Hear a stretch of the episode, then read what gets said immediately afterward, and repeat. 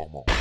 Allô tout le monde, bienvenue au podcast numéro 38. Donc aujourd'hui, on va aborder trois sujets qui sont quand même assez euh, différents. Là. Ils n'ont pas de lien entre eux. En fait, ce qu'on a fait, comme d'habitude, on vous a posé euh, sur Instagram euh, une petite boîte info pour que vous nous envoyiez vos questions. Puis une des questions qui revenait vraiment souvent, c'était sur le véganisme puis le végétarisme. Donc tout ce qui est plus comme vegan.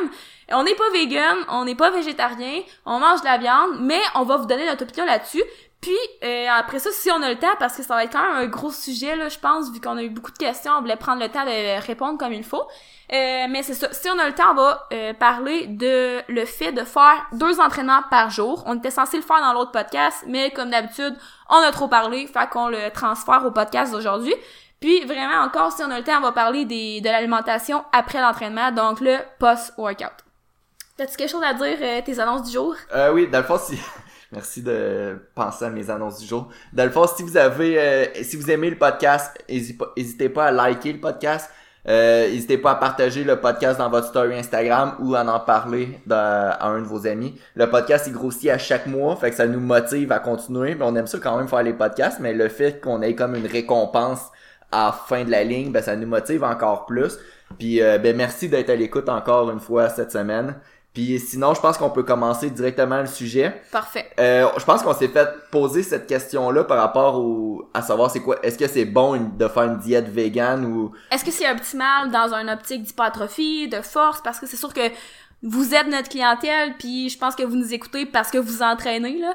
Euh, donc c'est de est-ce qu'on peut concilier les deux? Est-ce que c'est bon pour la santé, etc. C'est ça. Fait que je pense qu'on s'est fait poser beaucoup cette question-là euh, la dernière fois qu'on vous a demandé de nous poser des questions à cause du fameux documentaire Game Changer ouais. que on n'a pas écouté parce qu'on n'a pas Netflix.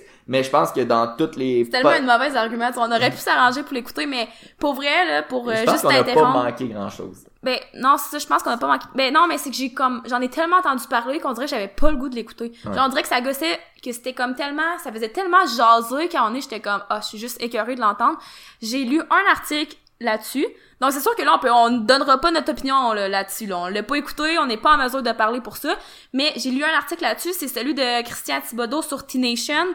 Puis ce que j'ai aimé tu sais de, lire en fait, c'est qu'il ce qu'il disait c'est que c'est plus un film, ok? C'est pas un documentaire, c'est plus comme un film, dans le sens où qui font juste montrer les faits qui leur intéressent. Donc, ils vont aller en, en, dans la même direction que leur point de vue. Ils vont sortir des informations un peu, des fois peut-être hors contexte, pour, c'est comme juste que ça apparaisse bien à l'écran.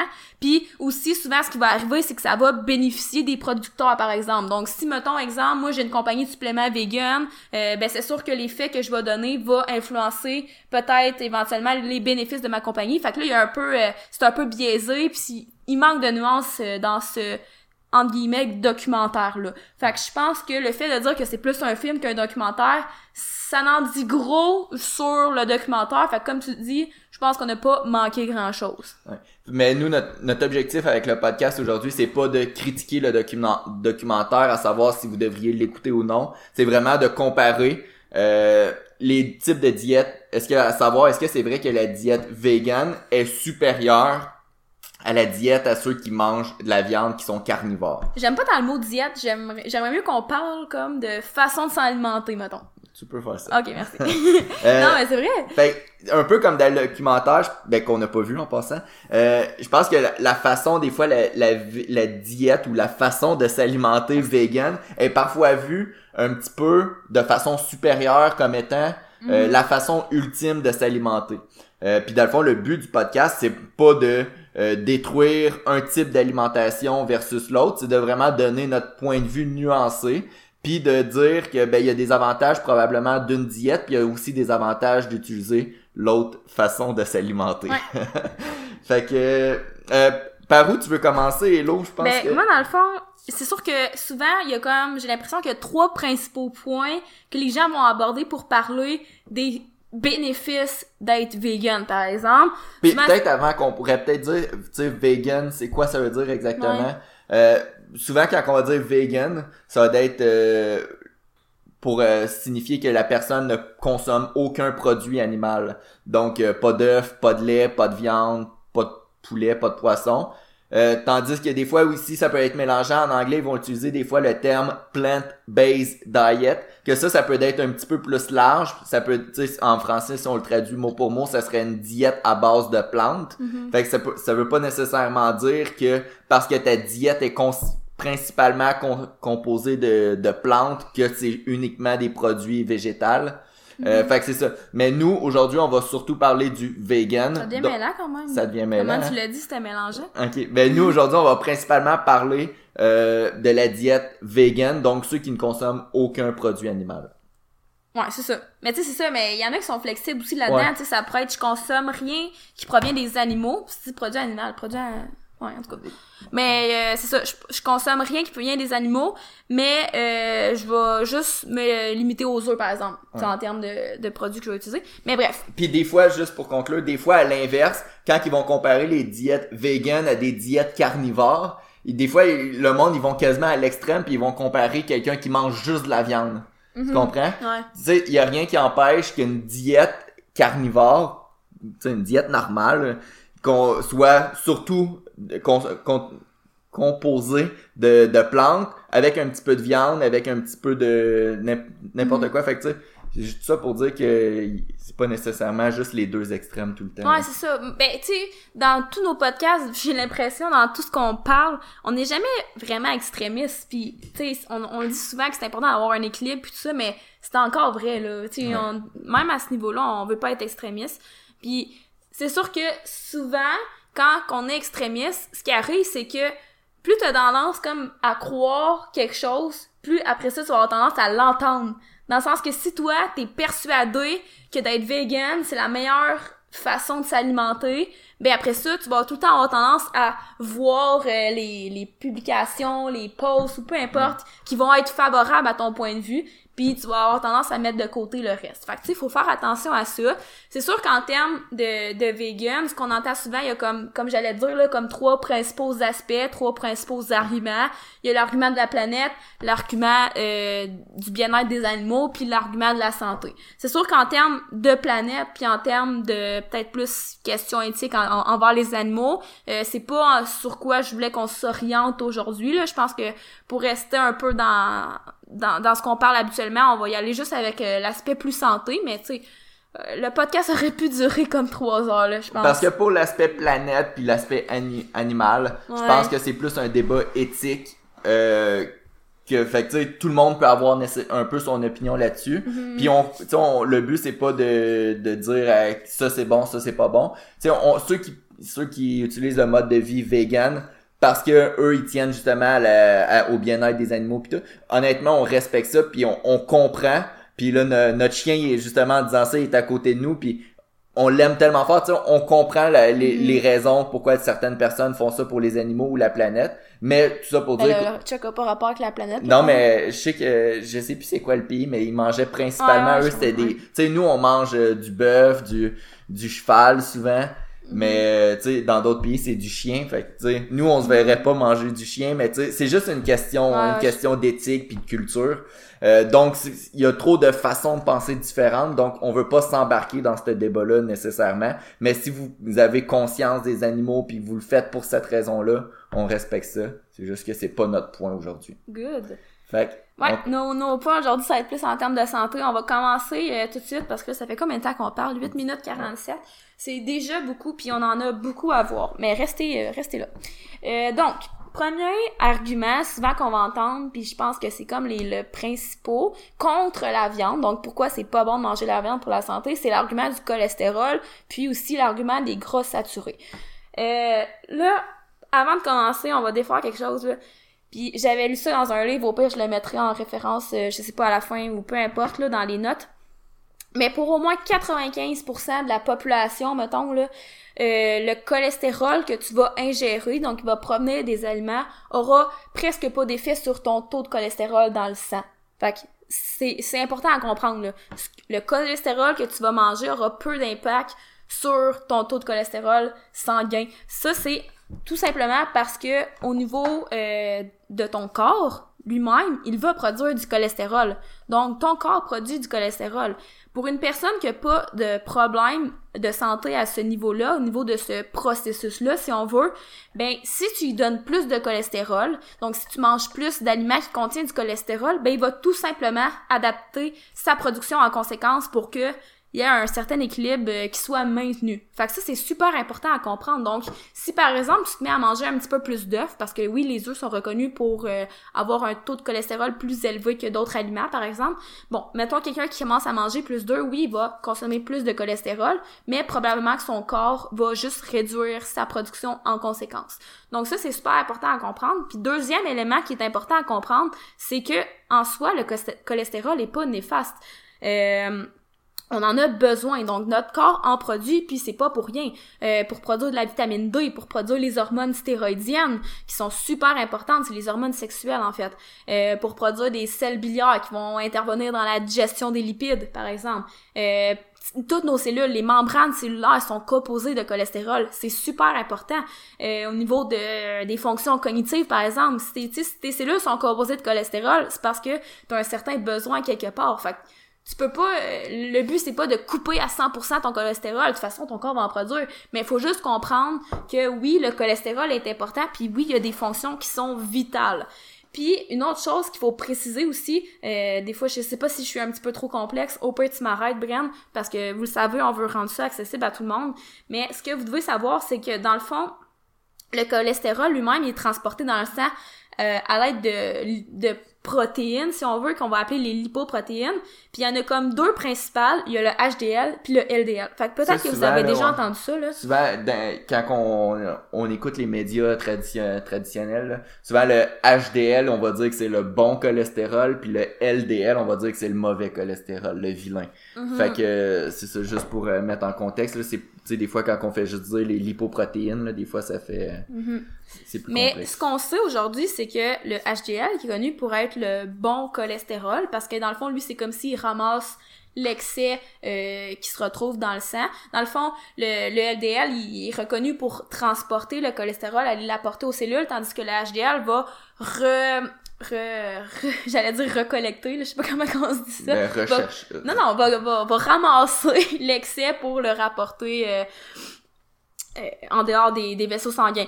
Bref, ces molécules-là, le HDL, qui est connu sous le nom bon cholestérol, va, être, va avoir comme des sous-catégories, si on veut, puis euh, il y a différents types, puis sans rentrer trop dans les détails, il y aurait un type qui pourrait être pas nécessairement bénéfique. Donc oui, on va dire bon cholestérol, mais il y a quand même une partie, une sous-catégorie de HDL qui pourrait être potentiellement euh, néfaste. Au contraire, le LDL qu'on reconnaît comme le mauvais cholestérol se divise aussi en sous-catégories, puis il y a une sous-catégorie par exemple qui est pratiquement pas néfaste, tandis que l'autre catégorie que c'est elle qu'on reconnaît comme étant néfaste n'est pas néfaste tant et aussi longtemps que la molécule n'est pas oxydée. Fait que retenez ce mot-là.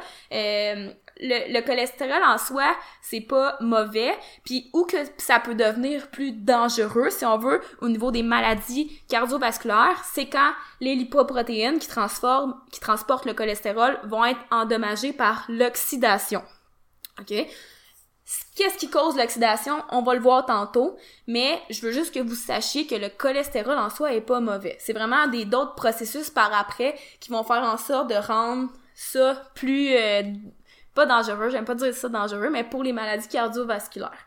Tu aussi? Oui. C'est-tu clair à date? Jusqu'à date, t'es, t'es excellente. Ok, ça, on dirait que ça fait beaucoup de choses. Qu'est-ce qui va, euh, qu'est-ce qui va oxyder le cholestérol, en fait? Il y a comme quatre éléments, là, si on veut, quatre gros éléments. Là, avant de parler de gras saturé, puis avant de parler de, de cholestérol et tout, là, il y a quatre éléments principaux qui vont être néfastes pour la santé, puis qui vont, si on veut, peut-être accélérer le vieillissement. Puis les gras saturés rentrent pas là-dedans. On va retrouver l'oxydation, comme que je viens de dire, fait que tout ce qui va créer du stress oxydatif. Euh, il va avoir l'inflammation, donc l'inflammation chronique, qui est différente de l'inflammation aiguë. Fait que quand tu te blesses puis qu'il y a de l'inflammation, ça c'est pas néfaste, c'est un même protecteur. Euh, donc l'oxydation, l'inflammation, les sucres raffinés. Donc, les sucres raffinés qui vont probablement passer avant bien des choses, tu sais, on y pense pas, souvent c'est ça, on a blâmé pendant les années, fin des années 1900, les gras ont été vraiment blâmés, mais sucres raffinés, euh, on en entend peut-être un petit peu plus parler. Puis finalement, le stress. De plus en plus, on en Ouais, vraiment de plus en plus. Puis finalement, le stress, qui lui aussi, euh, stress chronique qui va causer de l'inflammation. Fait que dans le fond, tu sais, un peu tout revient à créer de l'inflammation, si on veut. Puis c'est ça qui va faire en sorte d'accélérer... Fait que ce euh, qui, dans le fond, ce qui crée l'oxydation, c'est l'inflammation. Si je peux résumer ça. un- Euh, ben, un des, un des déclencheurs de l'inflammation, c'est l'oxydation. Fait que quand une cellule, par exemple, le- une molécule de LDL se fait oxyder, ben, ça va déclencher un processus inflammatoire, puis c'est ça, éventuellement, qui va mener à faire, par exemple, des plaques euh, d'athérome, qu'on appelle, donc des espèces de, de plaques au niveau des vaisseaux sanguins, puis qui éventuellement pourraient boucher les artères.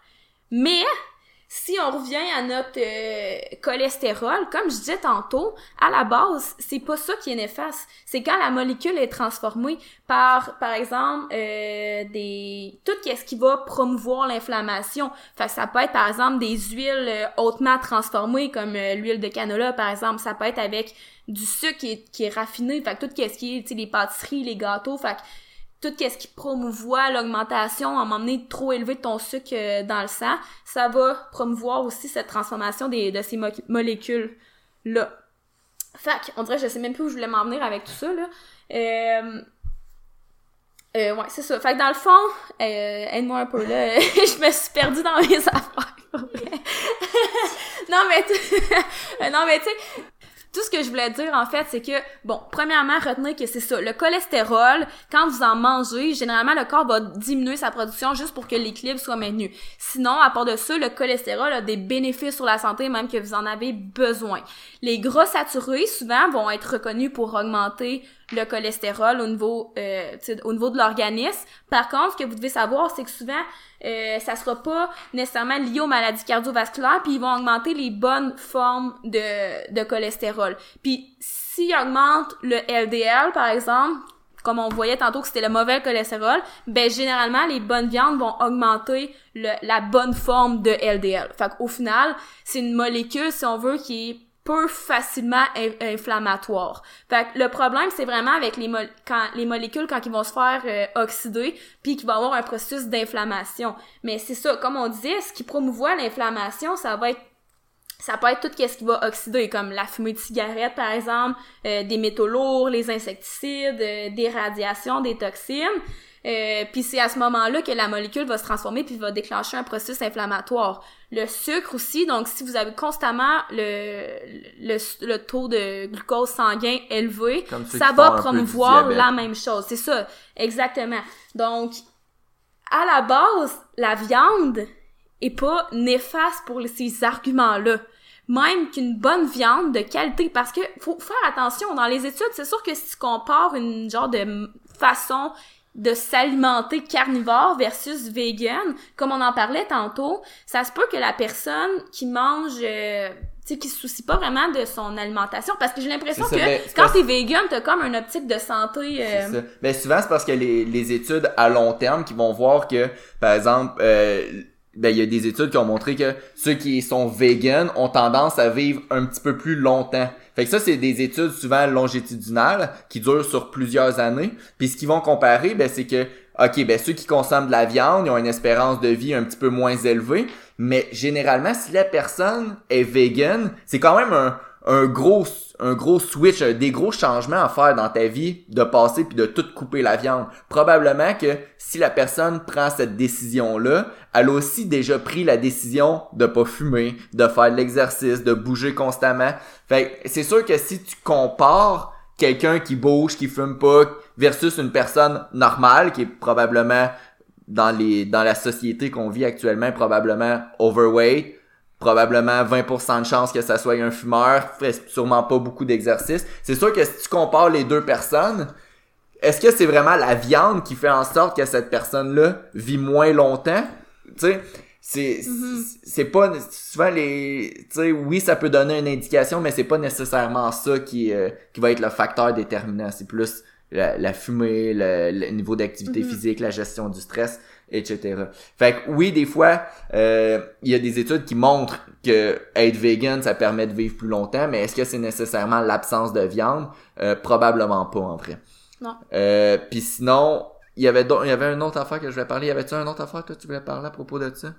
Mais, tu sais, c'est ça. euh, tout ça pour en venir aussi, pour faire un autre un topo encore. Tu sais, on parle des gras saturés, mais faut aussi penser qu'il y a d'autres types de gras. Puis souvent, les huiles végétales, euh, je sais pas exactement pourquoi, mais ils vont être considérés plus santé, mais souvent, la plupart de ces huiles-là, comme l'huile de canola, par exemple, l'huile de colza, ben, ça, ça va promouvoir, encore une fois, c'est ça, l'oxydation, les radicaux libres, donc les radicaux libres qui sont impliqués dans l'oxydation, ça va promouvoir l'inflammation, puis ça aura pas de, de bénéfices versus une viande de qualité qui, oui, va peut-être promouvoir l'augmentation du, du cholestérol, mais comme je le disais tantôt, ça va être le, la, ça va être la bonne forme de cholestérol, le HDL, puis ça va aussi augmenter le LDL, mais les bonnes particules qui sont euh, beaucoup moins inflammatoires puis qui risquent moins d'être euh, abîmées euh, pour euh, on reviendra pas euh, sur tout ce sujet-là, là, mais c'est ça. Sinon, pour vous rappeler, ce qui promouvoit l'inflammation, il y a l'oxydation, euh, le stress, le sucre. Fait que c'est des éléments que vous devez faire attention beaucoup plus que de du simple fait de manger la viande si vous voulez vous soucier de votre santé. Si Les- vous voulez, Ouais. si vous avez peur des gras, euh, les gras saturés ne sont pas nécessairement mauvais, mais de façon générale, si vous vous coupez, si vous voulez couper une sorte de gras, coupez les gras trans, que eux c'est des gras extrêmement transformés.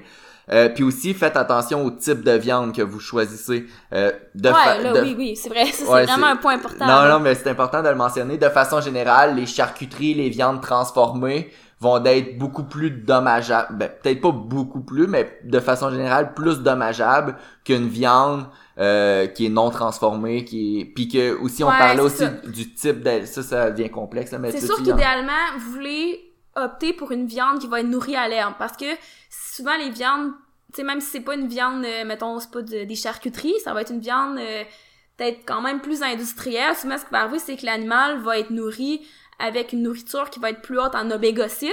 Puis les oméga 6 quand ils sont en excès sont pro-inflammatoires donc vont favoriser l'inflammation. Fait que oui à ce niveau-là, ben ça pourrait être plus néfaste. Donc idéalement, vous optez pour une viande qui va être nourrie à l'herbe. Euh, puis là généralement, c'est ça le- les oméga 6 vont être moins élevés, mais en gros comme qu'il disait à, la place de vouloir éviter la viande, ce que vous devriez, éviter, c'est les gras trans. Ça, c'est non euh, négociable.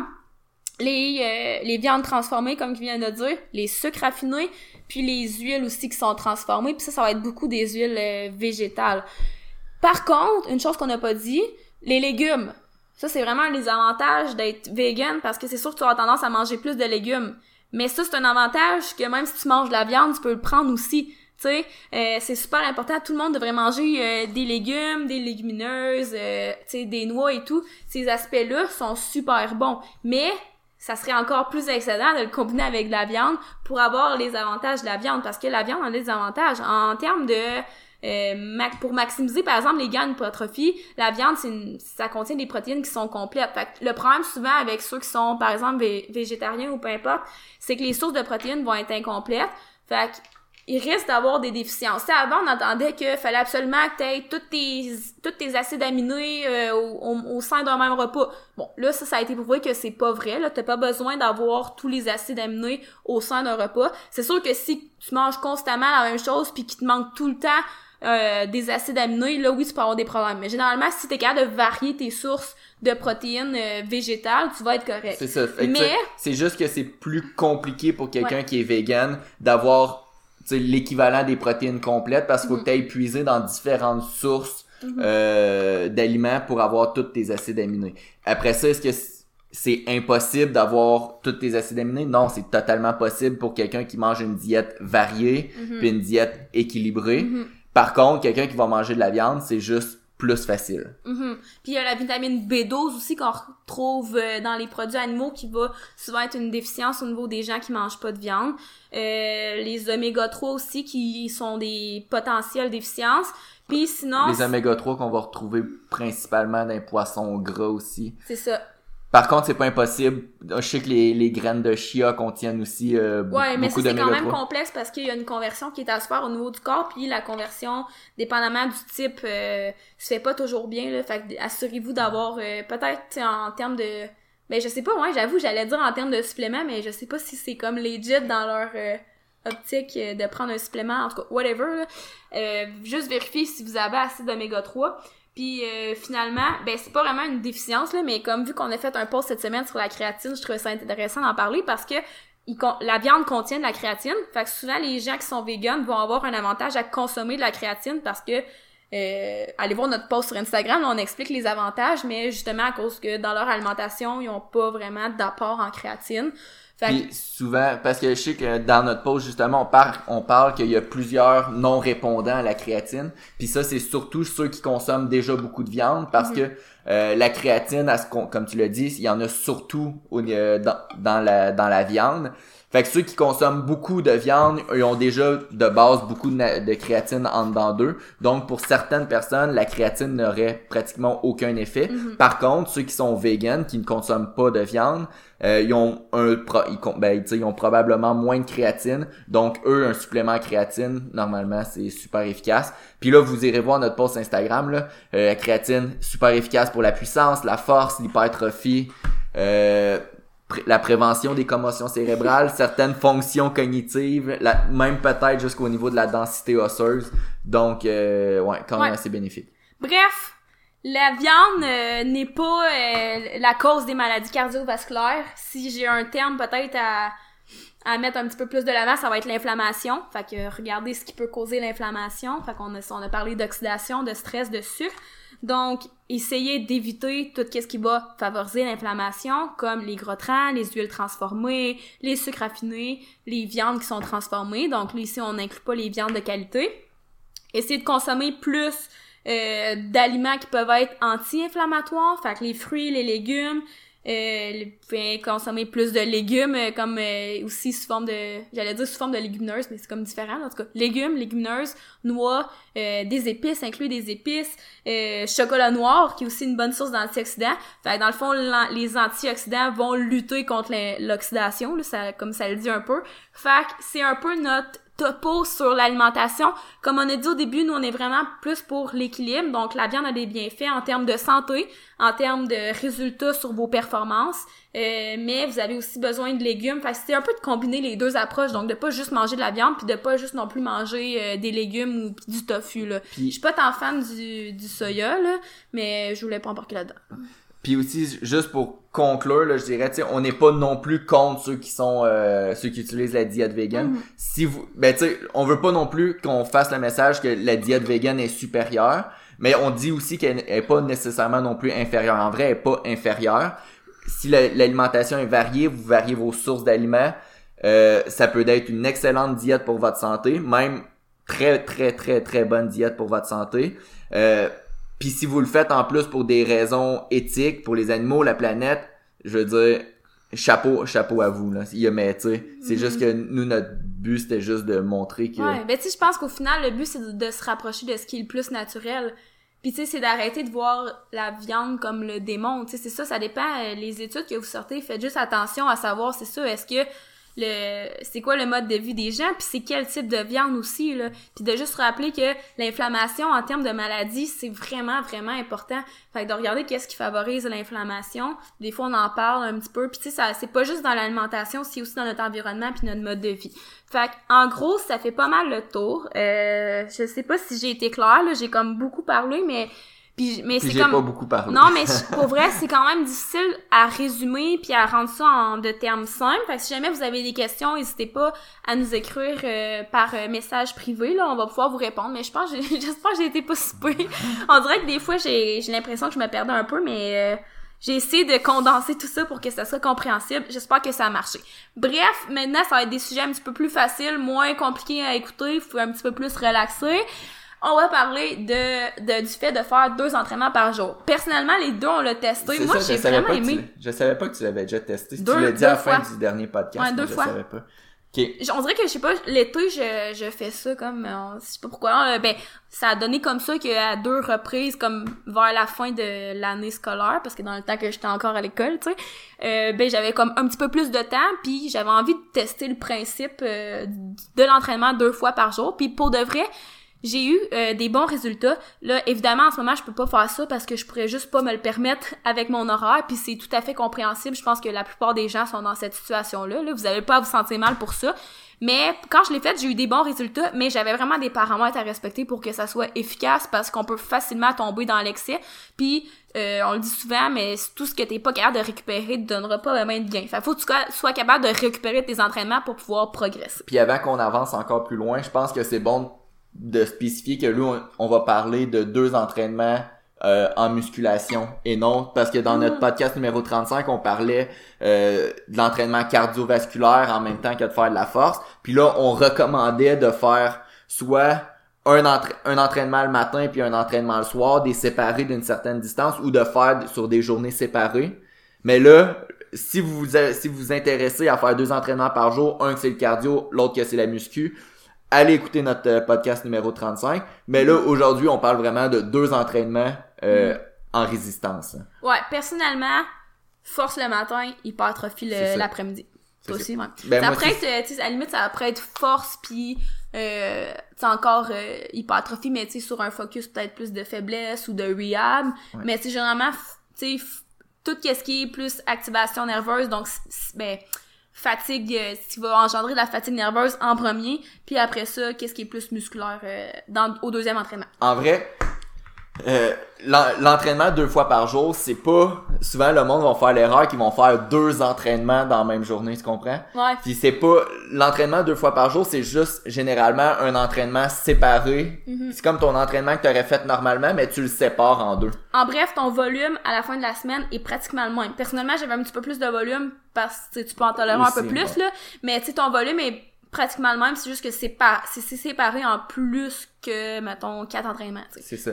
Fait que moi, de façon générale, ce que je faisais, fait que, par exemple, euh, j'avais mon squat lourd le matin, puis le soir, je faisais mes accessoires. Par exemple, j'avais des fentes, euh, du leg press, peu importe l'exercice. Je le faisais tout ce qui était plus en hypertrophie le soir, mais mes exercices euh, demandants neuralement, je faisais le matin. Mm-hmm. Puis une affaire que moi j'ai faite d'une erreur, puis c'est pour ça que je l'ai dit tantôt, j'ai vraiment augmenté beaucoup le volume. Mm-hmm. Euh, versus ce que j'aurais dû faire si j'aurais juste dû euh, garder le volume similaire à ce que j'aurais fait mm. si je l'aurais fait juste un entraînement par semaine, un entraînement par jour. Mais c'est surtout de commencer comme ça, tu sais, de commencer avec un volume similaire, puis si tu vois que ça va bien, de l'augmenter, mais il faut quand même que tu laisses ton temps, le, temps à ton corps de, de s'adapter, évidemment, comme dans n'importe quoi, là. Aussi, tu l'as parlé aussi, toi, parce que tu l'as dit tantôt que là, en ce moment, ça te permettrait pas de faire ça à cause de ton horaire.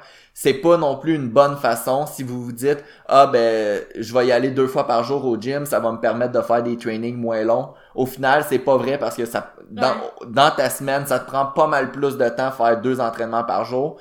Même moi qui travaille dans un gym euh, à temps plein je veux dire faut que tu prennes le temps de t'échauffer deux fois de t'activer de t'habiller de Mm-hmm. c'est vraiment en nombre de temps, ça demande beaucoup plus de temps dans une semaine. Puis tu sais, tu travailles dans un gym, t'as pas à te déplacer deux fois en plus. C'est ça, imagine quelqu'un qu'il faut qu'il fasse Mhm. euh, 10 minutes de voiture pour se rendre au gym, c'est juste l'enfer. Fait que faut vraiment, faut vraiment, tu sais, moi je l'ai fait quand j'étais j'étais encore aux études, là, mais en ce moment, je pourrais vraiment pas le refaire, même si je travaille dans un gym. Mhm. Fait que en termes d'entraînement, même si le volume est le même, le temps alloué à l'entraînement est beaucoup plus élevé. Puis ce qui mène souvent à des euh, moi j'appelle ça un genre de burn-out là mais une fatigue d'entraînement qui est comme t'es juste Sans nécessairement dire que c'est un surentraînement parce que on a aussi fait un post cette semaine, là, c'est pas pour plugger nos affaires, mais il faut aller le voir quand même.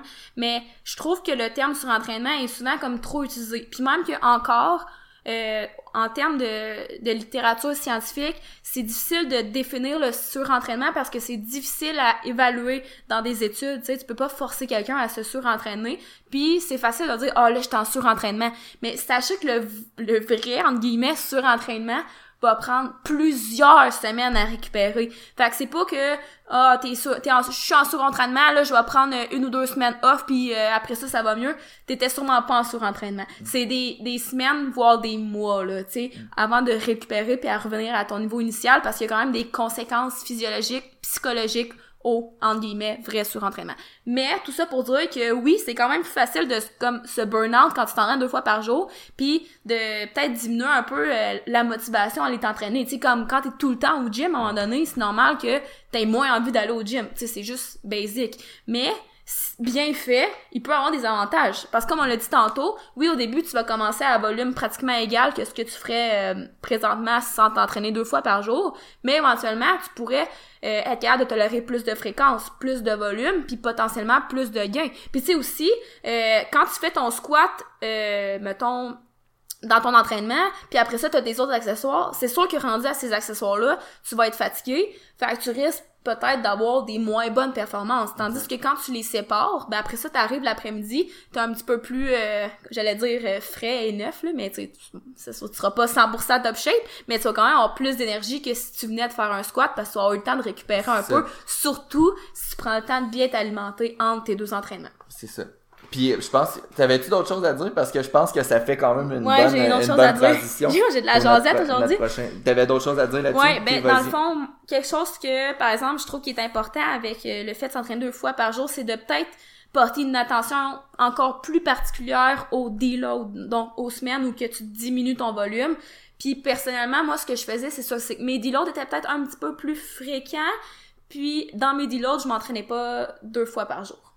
Mais si je sais pas toi Moi, qu'est-ce que non, tu faisais? dans mes- moi, dans le fond, je pense que je, je- ça fait longtemps que j'ai pas fait ça, mais de mémoire, je cyclais.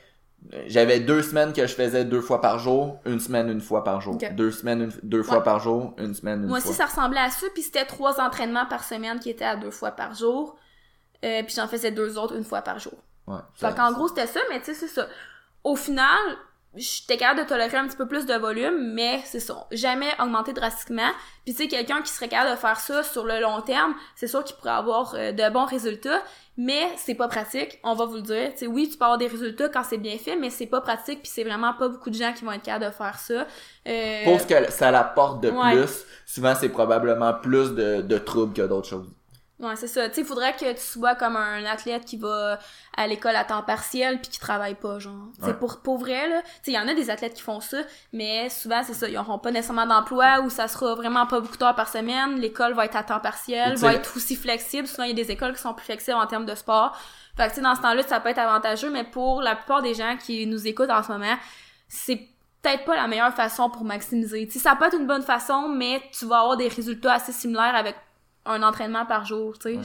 Personnellement, je pense. Parce que, tu sais, si on regarde la plupart des athlètes professionnels olympiques, la plupart d'entre eux s'entraînent deux fois par jour. Ouais. Parce que eux, tout ce qu'ils font, c'est ça. C'est justement trois fois par jour, tu sais, trois... euh, Exact.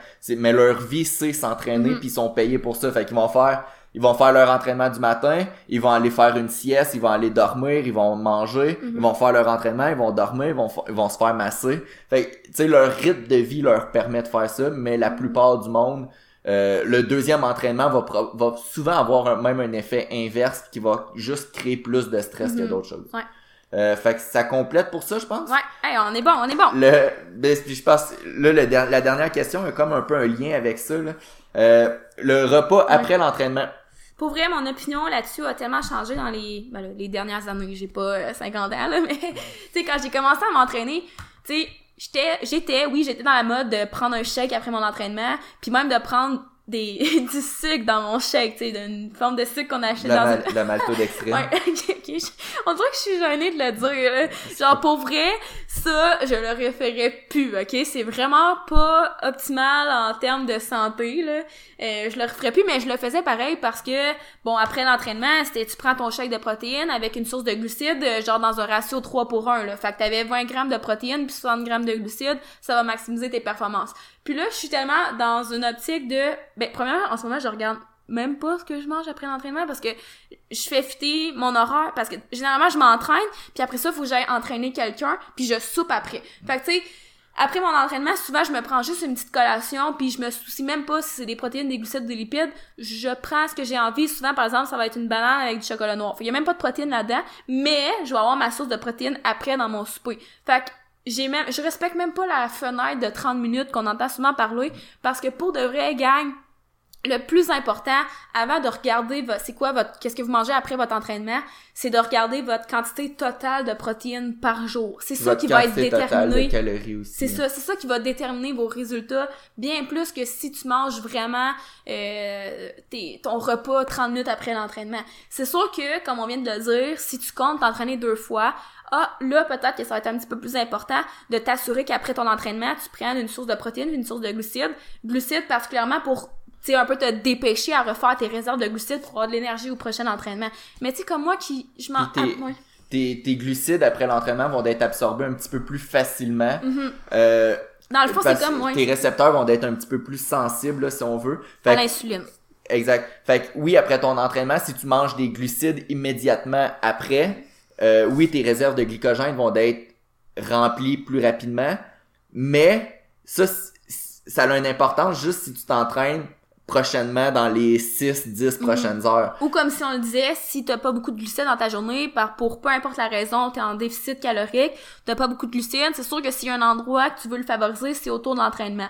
Puis c'est surtout que c'est ça, après l'entraînement, euh, c'est plus facile d'aller stocker le glucide dans ton muscle plutôt que ailleurs euh, dans les tissus adipeux par Puis tu sais, même à ça, tu sais, tantôt on disait, ah, le, si tu t'entraînes deux fois par jour, fais par exemple ton mouvement plus en force au début, puis après ça, le soir, ton entraînement en hypertrophie. Mais est-ce que faire euh, des- du squat pesant ou du bench pesant va tant que ça euh, diminuer Mm. tes réserves de glycogène? Probablement pas, tu sais, je veux dire, le, le powerlifting, c'est pas un sport qui, qui demande tellement des Mais réserves ça de dépend, glycogène tu que ça. mettons, comme dans mon cas, quand je faisais ça la force le matin, je faisais pas, euh, tu sais, c'était comme quoi, cinq séries, puis c'était fini après, tu C'est comme, c'est sûr que là, si tu fais ton sport le matin, puis que t'as une autre pratique l'après-midi, tu sais, là, c'est différent, mais en termes de nous, notre style d'entraînement, non, c'est vrai que ça. ça aurait pas été euh, obligatoire de vraiment monitorer tout ce qu'on mange pour être sûr qu'au prochain, on ait euh, 100% d'énergie. Exact. Mais si vous voulez quand même, tu sais, prioriser votre post-entraînement, c'est sûr qu'une une, une bonne source de protéines,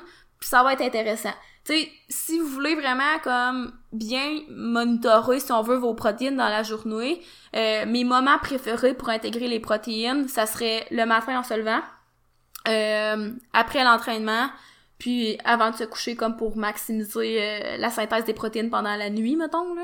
Toi, qu'est-ce que t'en penses? Non, moi je pense que c'est Mais tu sais, hey, pour, pour vrai, ce que je dis à tout le monde, c'est de bien les répartir dans la journée, puis tu vas être bien correct. Puis là, on a, on a comme un peu parlé contre le, le post-workout là, après Ouais. l'entraînement, mais il y a aucun mal de prendre un shake de protéines tout de suite. Tu sais, il y a pas de désavantage de Non, prendre non, ton shake ça. de protéines tout de suite après l'entraînement.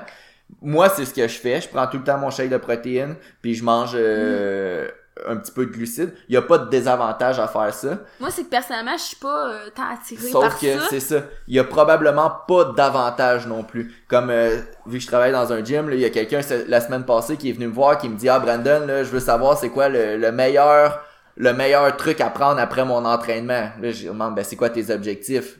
Il me dit Ah ben c'est de perdre du poids. Je dis Ah ben tu t'entraînes combien de fois par semaine? Ah, une ou deux. J'ai ben fais juste diminuer tes calories. Tu sais, je veux dire, on s'en Ouais. on s'en fout de ce que tu manges après ton entraînement si ton nombre de calories total il est il est pas il est pas correct puis si tu t'es pas régulier anyway à l'entraînement fait que c'est juste ça Mhm. le, le post workout est vraiment pas aussi important que le monde pensait avant Non, c'est ça. Puis c'est comme que j'allais dire, c'est qu'on dirait que moi, genre, j'ai un peu l'impression des fois de... J'avais l'impression de me forcer à le boire. Comme je dis, c'est pas quelque chose que, tu qui m'intéresse vraiment. Fait que, je sais pas, on dirait que.